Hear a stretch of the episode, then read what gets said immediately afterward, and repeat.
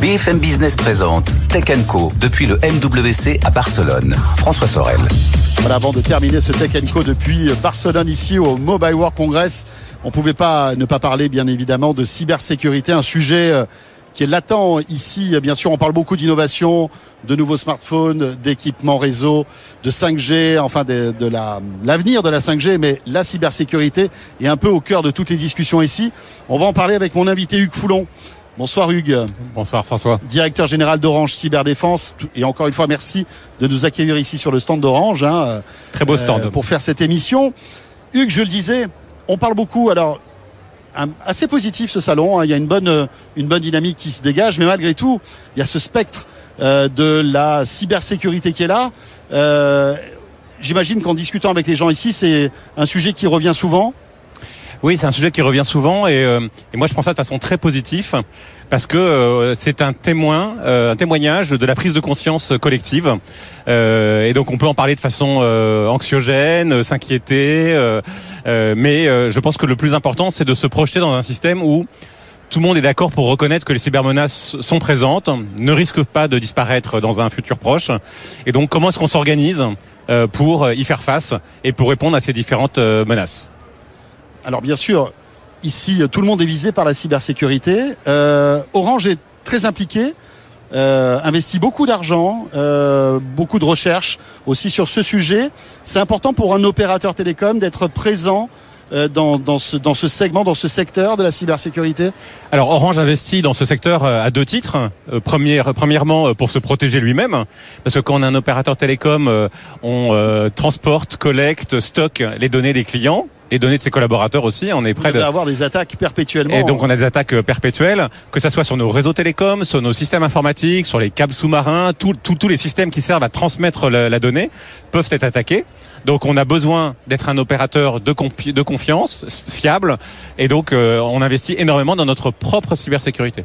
Et puis on a choisi il y a quelques années, à partir de 2015 à peu près, d'en faire une, une activité business et de, de- de développer Orange Cyberdéfense, que je dirige maintenant, euh, qui, recou- qui euh, regroupe près de 3000 salariés euh, en, en Europe et dans le monde, pour sécuriser nos grands clients, nos clients de taille moyenne, et maintenant de plus en plus nos petits clients, parce qu'on voit bien que les cybermenaces touchent tout le monde, et pas uniquement les grands groupes du CAC 40. C'est un atout de fournir le réseau et de protéger ce réseau en même temps pour un client. En Bah, moi, je pense que c'est un atout fantastique et un facteur différenciant très très positif parce que euh, grâce à ce qu'on voit sur nos réseaux propres, justement, on en parlait à l'instant, euh, on a euh, de temps en temps un temps d'avance. C'est qu'on voit les virus, on voit les attaques.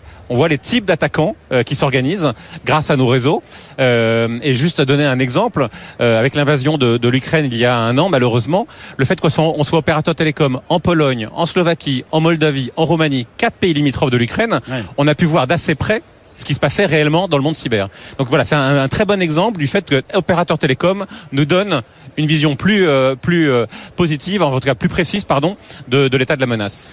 justement, euh, en étant à proximité de, ce qui s'est passé et de ce qui se passe toujours entre la Russie et l'Ukraine, comment, comment ont réagi vos réseaux à ce moment-là? Bah, on les a surveillés euh, de façon extrêmement. Alors, je ne parle euh, pas là des attaques physiques, et des bombardements, enfin des choses non, non, comme des ça, attaques cyber, j'imagine. Des attaques cyber. Des attaques oui. cyber. Bah, ils ont plutôt bien réagi. Ils sont, ils sont résilients. Euh, on a réussi à continuer notre service partout. Euh, Il n'y a pas eu de rupture de service ou de Alors que vous dégradation. avez vu une montée en puissance des attaques? Alors en fait, c'est- assez étonnant, mais les quelques jours après l'attaque, donc euh, fin février 2022, on a vu une baisse des attaques. Parce qu'en fait, je pense que les, notamment les groupes de cyberattaquants ukrainiens, russes, certains à l'époque étaient même russo-ukrainiens, donc se sont déchirés et se sont euh, concentrés sur l'attaque de leur ennemi euh, immédiat. Et donc ils ont été un peu moins, en tout cas dans un premier temps, euh, aller chercher des attaques euh, en dehors de l'Ukraine et de la Russie. Voilà. Après, c'est revenu sur un, un rythme de, normal de, de, de croissance, mais euh, c'était très, nous ça nous a beaucoup surpris. On n'imaginait pas du tout que fin février 2022, le, ryth- le rythme des cyberattaques allait euh, décroître. Voilà. Donc on a on a regardé tout Mhm. ça et on on essaye de comprendre ce qui se passe, de qui attaque, comment attaque, pour mieux se protéger. Très bien. Alors, j'imagine que vous êtes ici au Mobile World Congress pour euh, présenter aussi des nouveautés. Euh, quel type de nouveautés trouve-t-on en fait dans la cybersécurité aujourd'hui? C'est encore plus de encore plus de sécurité justement? Sur quoi on peut euh, évoluer et, et gagner du terrain par rapport à toutes les attaques qu'on peut avoir aujourd'hui? Alors déjà, qui ont été terribles hein, en 2022. Tout à fait. Ça a été, ça a Tout- été un carnage. J'avais encore ce matin un mail d'un client euh, qui s'est fait cryptoloquer tout son système informatique et, euh, et qui était euh, dans une situation extrêmement délicate pour continuer son activité.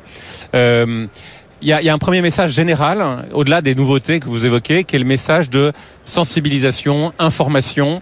Ça n'arrive pas qu'aux autres, ce n'est pas complètement euh, abstrait. Et donc la démonstration qui est ici derrière vous, elle a pour objectif de, de donner un aspect concret de qu'est-ce que ça peut, euh, comment est-ce que ça peut se, se En fait, vous caractériser. simulez une attaque ici, juste à On côté. montre quelles sont les conséquences d'une attaque ou quelles- comment est-ce qu'on on peut déceler une attaque dans un monde industriel. Et donc les, les deux domaines sur lesquels euh, on peut imaginer des nouveautés, et c'est ce qu'on c'est ce qu'on montre aujourd'hui, c'est un les cyberattaques dans le monde industriel. Jusqu'il y a peu de temps, euh, les usines n'étaient pas connectées à Internet. Donc si elles n'étaient pas connectées à Internet, elles étaient assez peu sensibles aux cyberattaques. Maintenant que tous les processus sont euh, liés à Internet, que ce soit en amont avec les fournisseurs, en aval pour les distributeurs, euh, pour optimiser les processus, eh ben on voit bien que tout le monde est tout est connecté, donc elles peuvent être euh, victimes de cyberattaques. C'est vrai pour le monde automobile, c'est vrai pour le monde de la chimie, c'est vrai pour le monde de la construction. Et donc euh, c'est une nouveauté qu'on montre et c'est l'objet de la démonstration ici. Ça touche également pas uniquement l'IT, l'informatique, mais également l'OT, le monde informatique industriel. Euh, et puis l'autre l'autre grande euh, nouveauté sur laquelle nous on travaille chez Orange Cyberdéfense, c'est le fait de dire il n'y a pas que les grands groupes, il n'y a pas que euh, les grands groupes du CAC 40 ou du SBF 120 ou leurs homologues européens qui sont attaqués. Maintenant, les entreprises, les PME sont attaquées aussi, et même les pros sont attaqués. Un, un, un cabinet d'avocats peut être attaqué, euh, un architecte peut être attaqué, et si ces, ces plans sont cryptoloqués et sont cryptés et qu'il ne veut plus travailler, eh ben il peut aller jusqu'à la banqueroute. Donc même pour lui, la cyber, la cybersécurité est important. Toujours le ransomware, on va dire l'attaque la plus. euh, À peu près à Malheureusement. 40-50%, c'est l'attaque la plus répandue. Quels sont les autres types d'attaques que vous Bah. détectez euh, bah, vous pouvez avoir des attaques de sabotage, vous pouvez avoir des, des attaques de- d'espionnage, euh, voilà, et donc il y a des brevets qui sont euh, qui sont volés et qui sont euh, payés par un concurrent parce que euh, telle entreprise a une avance technologique et donc plutôt que de faire une compétition euh, franche, ils préfèrent voler les brevets euh, par informatique. Euh, ils peuvent ralentir les processus de production Mhm. en sabotant une chaîne de production et ça va mettre des semaines avant de, de, de revenir à un mode normal et donc c'est un- une avance pour les concurrents. Voilà, donc il y a, il y a tout, tout type de tout type d'attaques qui peuvent arriver et c'est un peu la transposition de ce qu'on connaît dans le monde physique qui se passe dans le monde digital, malheureusement.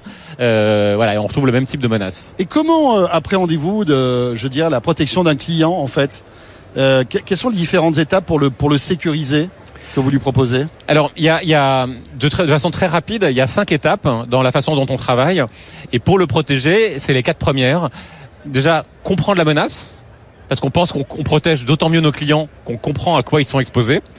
Deuxièmement, quelles sont ses vulnérabilités? Comment est-ce que son système informatique est, euh, est conçu? Quelles ramifications Quel périmètre géographique? Quel type de système est utilisé? Et faire des tests à blanc pour voir est-ce qu'il est solide ou pas solide. Troisième, la protection. Donc c'est un peu l'image de la porte blindée. Est-ce que c'est une porte trois points, bien sécurisée, des fenêtres, euh, voilà. Et la quatrième, la détection, l'alarme. Donc ça, ça, ça va sonner si jamais il y a quand même malgré tout ça une intrusion. Et donc pour pouvoir réagir le plus vite possible. Et puis la cinquième pan de l'activité, là c'est la réaction. Si jamais l'attaque quand même euh, arrive à ses fins, comment est-ce qu'on réagit le plus vite possible pour aller aider le client à stopper la propagation de l'attaque et à revenir à un mode de fonctionnement normal le plus rapidement possible. Christelle Edelman a présenté il y a quelques jours de cela son nouveau plan stratégique. Est-ce que justement la cyberdéfense fait partie de l'un de ces euh, chapitres euh, importants de ce nouveau plan stratégique Ex- Exactement. Et moi, j'en suis très heureux et très fier parce que c'est la reconnaissance aussi du travail des équipes d'Orange Cyberdéfense qui a, qui a quadruplé de Mhm. taille en, en cinq ans. Donc, euh, enfin, c'est quand même euh, dans les aventures des entreprises françaises, c'est quand même assez remarquable. On est presque à un milliard d'euros de chiffre d'affaires, 3000 salariés présents dans le monde entier avec un gros, une grosse focalisation sur l'Europe. Et donc, le groupe Orange a dit euh, il y a 15 jours, vous étiez, vous étiez présent et, et vous avez relayé l'information à ce moment-là. Voilà, il y a différents axes de, de croissance parmi lesquels l'Afrique, les- Mhm. le, le développement des télécoms en Afrique, bien sûr. Mais le deuxième, euh, c'était la cyberdéfense. Donc, comment est-ce qu'on peut euh, continuer à répondre, à accompagner nos clients, qu'ils soient les grands groupes, les tailles moyennes, les petits, mais également les particuliers, parce qu'on pense que l'antivirus euh, arrive à des limites. Et comment est-ce qu'Orange Cyberdéfense peut proposer des solutions qui soient pertinentes et différenciantes pour ses clients Merci beaucoup Hugues. Hugues Foulon, donc euh, le directeur général d'Orange Cyberdéfense.